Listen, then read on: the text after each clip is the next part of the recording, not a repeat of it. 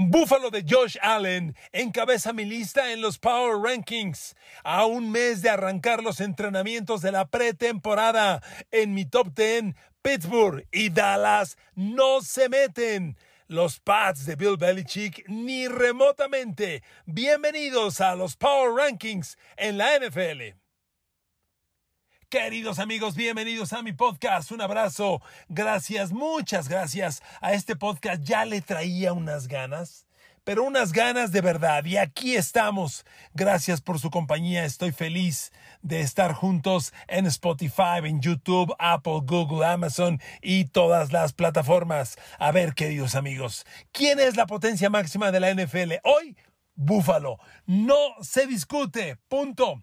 Lo hemos hablado en diversas ocasiones, por varios análisis. Amigos, Búfalo es el mejor equipo de la NFL. Mejor que Kansas City de Mahomes. Mejor que los campeones Ángeles Rams de Matthew Stafford. Este debe ser el año de Josh Allen. La llegada de Von Miller. La llegada del corner Kyle Elam y del corredor James Book James Cook solo hacen que el rico enriquezca. Hoy Buffalo es claramente el equipo más talentoso, más potente de la NFL. Y lo digo de una vez, no llegar al Super Bowl para Buffalo en esta próxima temporada debe ser considerado como un fracaso. Sí o sí, es el año de los Bills. A ver amigos, les leo rápidamente mi top 10. 1. Buffalo Bills, sin duda. 2. Tom Brady y los Tampa Bay Buccaneers. Es increíble. Un coreback está a dos meses de cumplir 44 años, que hace tres meses se retiró y hace dos meses dijo siempre no. Hoy es el 2 de la NFL. Número 3 en mis rankings, Los Angeles Rams. Número 4, eh, Justin Herbert y Los Angeles Chargers. Este debe ser el año de los Chargers para meterse claramente a la elite. No son como Buffalo, un equipo obligado al Super Bowl, pero Justin Herbert y los Chargers sí o sí tienen que ser equipo de playoff, sin duda, y sí o sí tienen que trascender en playoff. ¿Qué es esto? Ganar un partido cuando menos, y ganarle a un pez grande. Si llegan al Super Bowl o no es otra historia, pero este equipo tiene que dar ese paso, sí o sí. Después, los Kansas City Chiefs de Patrick Mahomes, seguidos de los Green Bay Packers, los Denver Broncos, sí señor, los Denver Broncos, luego Cincinnati, los Bengals, que perdieron el Super Bowl. Como número 9 en mi lista está San Francisco y cierro con el 10 Lamar, la maravilla Jackson de los Baltimore Ravens. Son los 10 equipos en mi Power Rankings. Si le interesa, que estoy seguro que sí. Si le interesa, los equipos que suelen ser eh, los más reitineros, Dallas, tengo a Dallas en mi ranking número 13.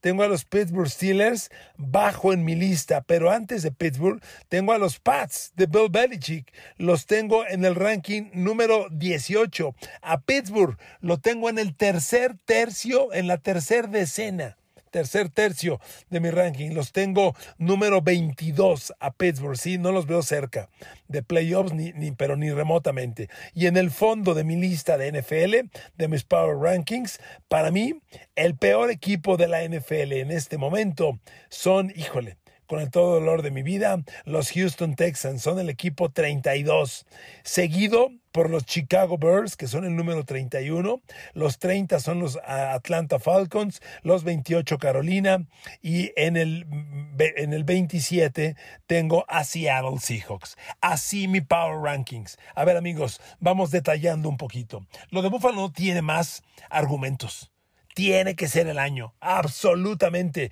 Miren amigos, si yo fuera fan de los Bills, yo mismo le diría a Justin Herbert, a ver Herbert, ya, ¿eh? Ya. Ya, muy bien. Llevamos dos años cantando que ya le pegamos a los Pats, que ya no existen, que adiós a Tom Brady. Ajá. ¿Y? ¿Y? ¿A poco le ganas a los Pats y ya ganaste el Super Bowl? No. Buffalo tiene que dar el gran salto y no tiene excusa alguna.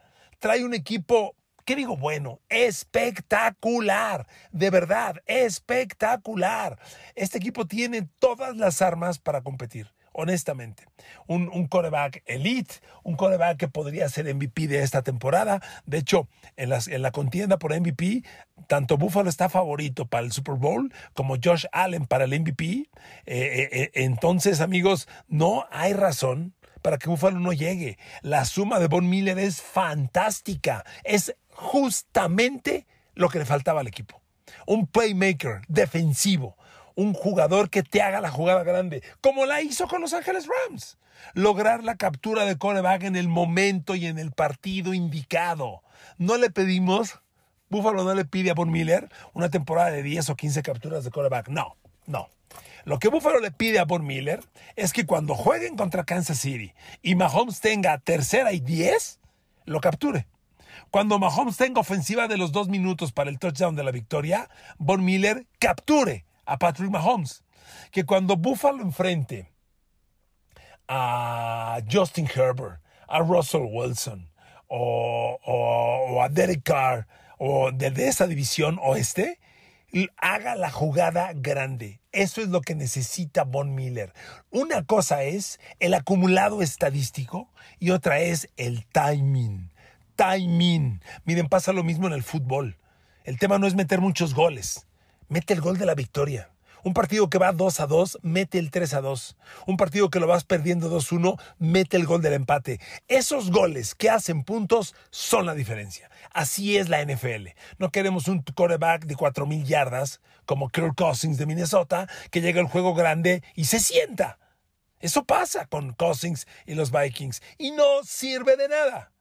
Josh Allen tiene que ganarle a Mahomes, tiene que ganarle a Deshaun Watson, a Russell Wilson, a Justin Herbert. Miren amigos, la conferencia americana viene sumamente brava, sumamente violenta. Y el campeón de la americana va a sudar sangre. De, se los digo de verdad. Entonces, si Buffalo es el número uno de mis rankings, es porque tiene el talento. Si es el favorito para el Super Bowl, es porque es obvio. Pero no hay garantía de que lo consiga. Es más, yo le digo una cosa. Si este año Buffalo y Josh Allen fracasan otra vez en playoff, para Sean McDermott, el coach, empezará una presión seria, porque el equipo quiere Super Bowl. Quiere Super Bowl, no quiere ganarle a los Pats que ya ni Brady tienen, eh, ganar la división. No, no, no, no, no, no. Lo grande, ¿sí? Así, sí o sí. Dos, Tampa Bay. Miren, amigos, honestamente, Tampa Bay es, es un modelo de, de, eficiencia. Llevarse a Tom Brady fue el movimiento maestro. Ok, listo. Tom Brady, Super Bowl inmediato. Segundo año que fue el pasado, gran temporada, grandísima temporada. Y este año el equipo está haciendo muy bien las cosas, sumamente bien. Antonio Brown es el gran reemplazo por cubrir. ¿Quién va a reemplazar a Antonio Brown? Hoy hay dos talentos. Cyril Grayson, Cirilo Grayson o Russell Gage, el, agente libre que trajeron de Atlanta. Y mucha gente apuesta por Russell Gage. Yo apuesto por Cirilo. Cyril Grayson siento que en pocos, momentos enseñó química con Tom Brady. Recuerdo el partido contra los Jets en Nueva York, cuando el payaso de Antonio Brown se quita el jersey. Ahí hubo un par de envíos con Brady a Cyril Grayson que enseñaron timing, enseñaron entendimiento, enseñaron explosividad. A mí me gusta Cirilo para hacer el reemplazo. Si no lo fuera, Russell Gage era el tercer receptor en Atlanta. Después de Calvin Ridley, Después de Julio Jones, ahora después de Cal Pitts, Russell Gage era el tercero. Y es justamente lo que pide Tampa Bay a este hombre ex de Atlanta. Le pide una temporada de 600, 700 yardas totales, de 4 o 5 touchdowns, pero le pide mover las cadenas en situaciones críticas. Cuando la defensa rival se centra en Mike Evans y Chris Godwin, Russell Gage. Russell Gage, ahí debe estar. Entonces, si bien es un reto reemplazar a Antonio Brown, yo les diría hoy, Tampa Bay ha comenzado muy bien ese trabajo, ¿eh? muy bien. Otro reto es reemplazar a Jason Pierre-Paul y a Damu Konsu. Pero miren amigos, lo están haciendo bien. A Damu Konsu lo están reemplazando con un novato que yo siento va a funcionar. Ay, Dios mío, maldito Alzheimer, ¿cómo se llama? Logan. Mike Logan, Mike Logan de la Universidad de Houston. Entonces, con Mike Logan ahí, las cosas pueden verse interesantes y, y no es Damu Konsu, pero me gusta la rotación que pretende hacer Tampa Bay. Y bueno, su perímetro está intacto. Y Tampa Bay tiene un perímetro bien respetable, pero bien respetable. Carlton Davis se quedó el corner que fue jugador franquicia, y con ello están enteros. Realmente Tampa, Tampa va a llegar a esta temporada, el próximo mes de julio, al campo de pretemporada. Tampa va a llegar con un equipo 85% del año pasado, 90%. Se los digo de verdad, muy bien armado, cuidado, recuperado y con Tom Brady al mando. Y con un cambio de coach que es muy interesante, porque honestamente yo siempre dudé, siempre dudé de la química que había entre Tom Brady y su head coach. Había cositas que a mí me dejaban ciertas dudas. Pues miren, si fue o no un, acto de escapismo lo de Brady para que se fuera el coach, puede ser.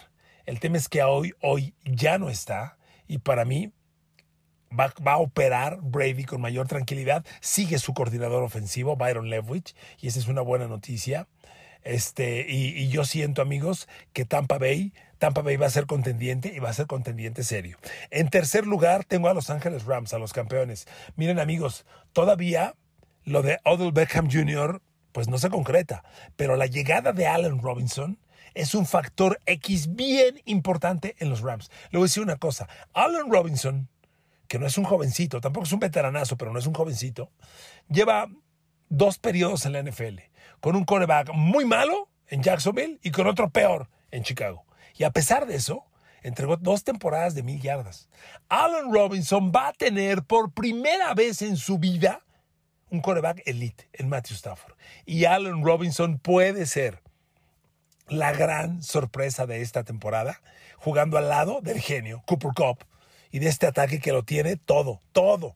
Entonces, que Odell Beckham no esté no me preocupa que llegue Allen Robinson es una jugada estratégica fundamental, me encanta, y el gran reto es reemplazar a Von Miller, lo reconozco. Pero a ver amigos, no está Von Miller, pero cuando tienes ahí a Aaron Donald y cuando sigue Leonard Floyd, hay mucho para pensar que la defensa va a caminar. Entonces este equipo, y por supuesto Jalen Ramsey en el perímetro, entonces este equipo está 90% el mismo del año pasado. Lo veo potentísimo. Saben cuál es el camino. No es fácil para un campeón defensor, pero los Rams tienen el talento.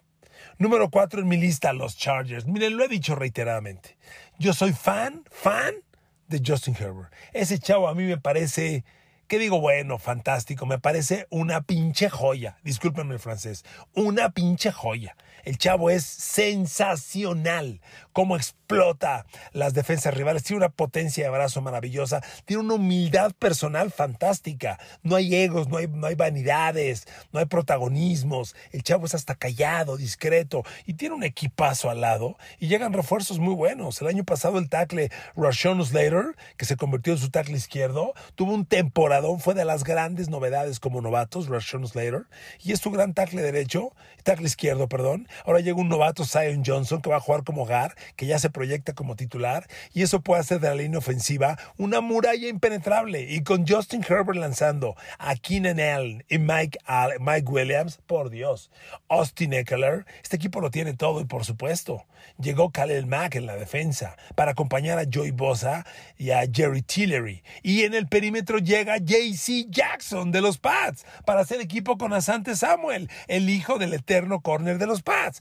Amigos, Chargers tiene todo, todo todo. A mí lo que me preocupa de Chargers es el coach. Brandon Staley no me convenció. Tuvo partidos que enseñó novatez, enseñó falta de experiencia. Vamos a ver. Pero este equipo, si Chargers llega al Super Bowl, que nadie se sorprenda. ¿eh? Así se los digo, que nadie se sorprenda. Después viene Kansas City. Miren amigos, le busqué, le busqué, le busqué, le revisé y realmente Kansas City está ahí por un muchacho que se llama Patrick y se apellida Mahomes.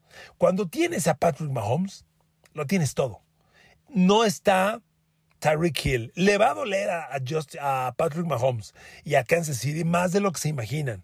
Pero Mahomes sigue siendo Mahomes y va a caminar y va a ser competitivo este equipo. Lo que sí me preocupa en Kansas es la defensa.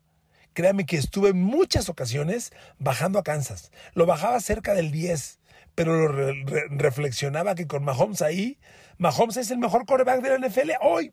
Punto final. Punto. El mejor coreback de la NFL. Y eso vale mucho en una liga de corebacks. Pero le va a doler. ¿Sabe qué me preocupa? Le decía, la defensa. Si Chris Jones no tiene otro grandísimo año, se puede caer. Porque Frank Clark ya no pinta. Y el perímetro que traen es no, no malo, basura basura el perímetro de Kansas. Entonces, eh, cuidado. Mahomes carga mucha responsabilidad. Es él. Es solo por él. Eso sí se lo digo con sinceridad. Es solo por él. Pero ahí están. ¿De acuerdo? Ahí están. Bueno, este 6 en mi lista, Green Bay. Misma historia.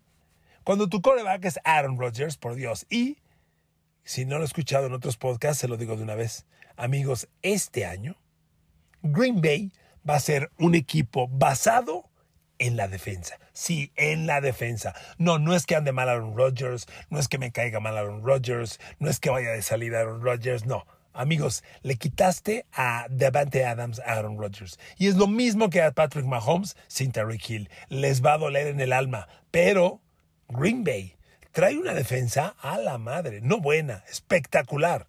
Kenny Clark en línea frontal, junto a Rachel Gary, junto a Preston Smith, junto a Davondre Campbell, en el perímetro se queda Jerry Alexander, por supuesto, Rashul Douglas del otro lado, el salvaje de Savage. Amigos, este equipo tiene una defensa bestial, se los digo de verdad, bestial.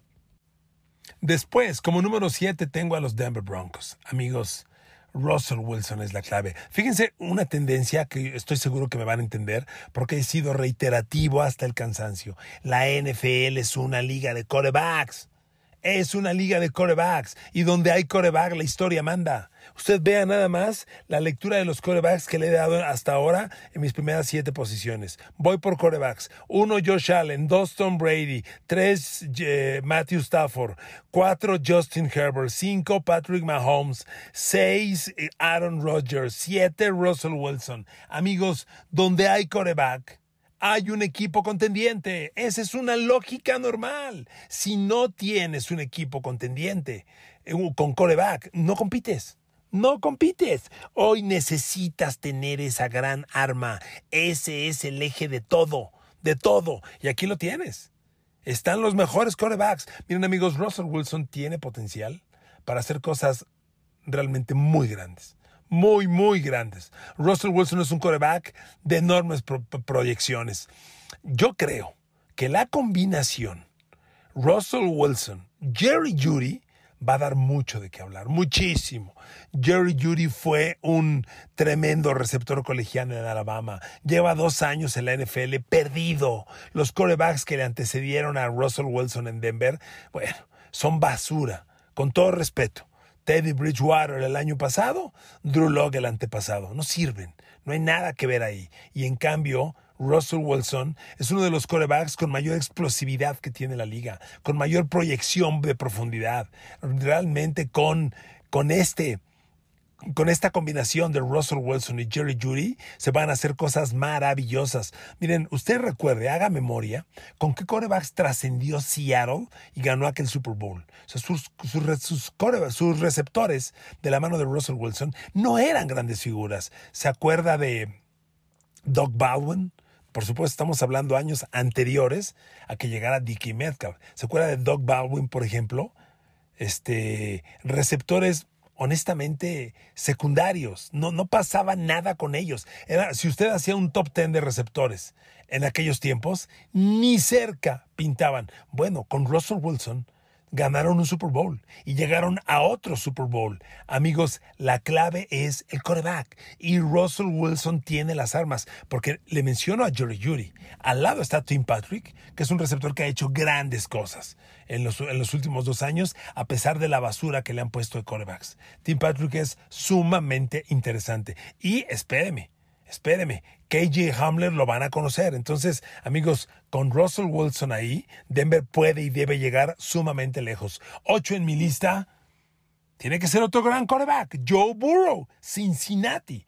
Amigos, a ver, ¿por qué estamos haciendo menos al, al campeón de la conferencia americana? ¿Por qué no lo pelamos? ¿Por qué no, perdón, por qué no lo mencionamos? Dígame. Honestamente, yo no sé dónde ven la flaqueza en Cincinnati. Un equipo que ha crecido, crecido, crecido, que llegó al Super Bowl y amigos, tiene todo. O sea, el trío de receptores que forman Jamar Chase, T. Higgins, por Dios, ya no está CJ Uzoma como ala cerrada y reemplazar ese puesto les va a costar.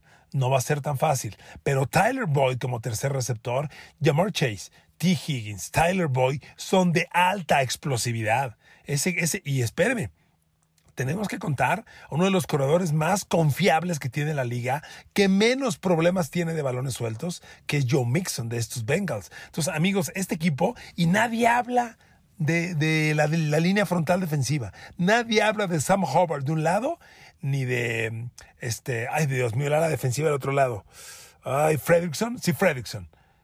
Nadie habla de ellos. Esta pareja es potencial de 20 y tal, 25 capturas de coreback anuales. Entonces, amigos, Cincinnati y con el genio Joe Burrow van a pelear, van a llegar, tienen todos los elementos. Honestamente, los tienen. Tengo como número 9 a San Francisco y miren, la incertidumbre de Trey Lance o Jimmy Garoppolo, que entendemos que va a ser Trey Lance, me desconcierta, pero amigos, el equipo es bestial, ¿eh? Que nadie se le olvide que San Francisco trae a Divo Samuel, a Brandon Ayuk, este, a Elijah Mitchell corriendo, a una línea ofensiva con el mejor tackle izquierdo de la liga, Trent Williams, con una línea frontal defensiva que tiene un Nick Bosa jugador de 20 capturas de coreback por año, el mejor linebacker central de la liga, Freddie Warner. Un perímetro, ahí sí se la compro sin estrellas, pero con este front seven, el perímetro más malo pasaría sin ver.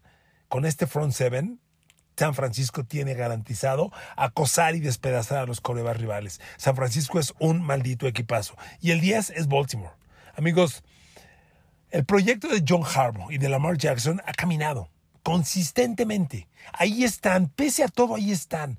Ganan la división, son de playoffs, ahí están, ahí están. No son equipos de Super Bowl. Lo dejo bien claro, no lo son, pero ahí están. Y el 10 en mi lista tienen que ser. Es un año crítico para Lamar Jackson, porque pide renovar contrato y porque los números no se le están dando. Este año es o se consolida o se rompe el encanto. Pero Baltimore, por lo pronto, es el 10 en mi lista. Y como le decía al arranque, Dallas lo tengo bien abajo, es el 12. Pittsburgh, bueno, a Pittsburgh lo tengo en mi tercer decena. A Bill Belichick y los Pats los tengo como el 18. Y como el peor equipo de la liga, tengo a los Houston Texans. Queridos amigos, así mis Power Rankings, a un mes de que abran los campos de pretemporada. Gracias, un abrazo, que Dios los bendiga. Saludos.